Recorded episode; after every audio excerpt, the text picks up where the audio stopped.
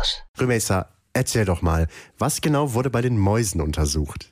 Also im Mittelpunkt der ganzen Mäusestudie steht Leptin. Leptin ist ein Hormon, das deinen Appetit bzw. dein Hungergefühl hemmt. Das ist ein Hormon, das nicht nur Mäuse in sich haben, sondern eben auch wir Menschen. Okay, warte, also wenn viel Leptin in meinem Körper da ist, dann habe ich keinen Appetit oder Hunger, weil es halt gehemmt wird. Und umgekehrt, wenn kaum Leptin da ist, habe ich dann ein krasses Hungergefühl. Ja, exakt. Das hast du ganz genau richtig gesagt, Max. Und bei dieser Studie wurde eben drauf geschaut, wie bei Mäusen das Verhältnis zwischen Hungergefühl, also der Menge an Leptin, und sozialer Interaktion aussieht.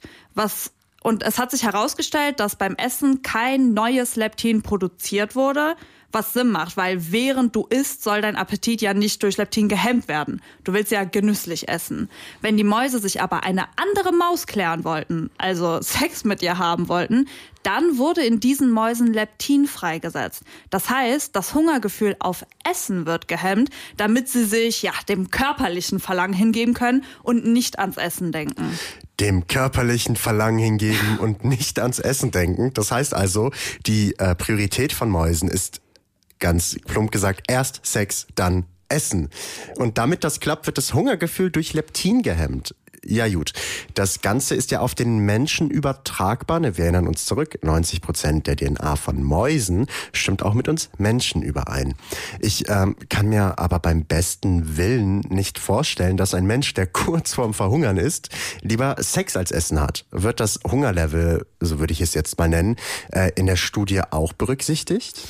Ja, die ForscherInnen haben das natürlich differenziert. Sie haben dazu verschieden stark hungrige Mäuse verglichen. Einige waren wirklich satt, einige akut hungrig und andere wirklich am Verhungern.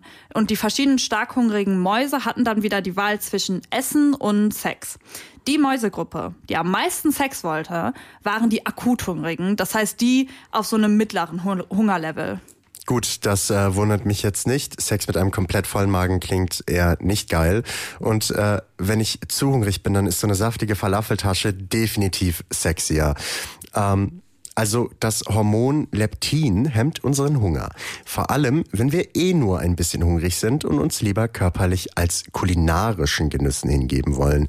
Danke, Remesa, dass du uns diese Mäuse-Sex-Studie runtergebrochen hast www.kölncampus.com www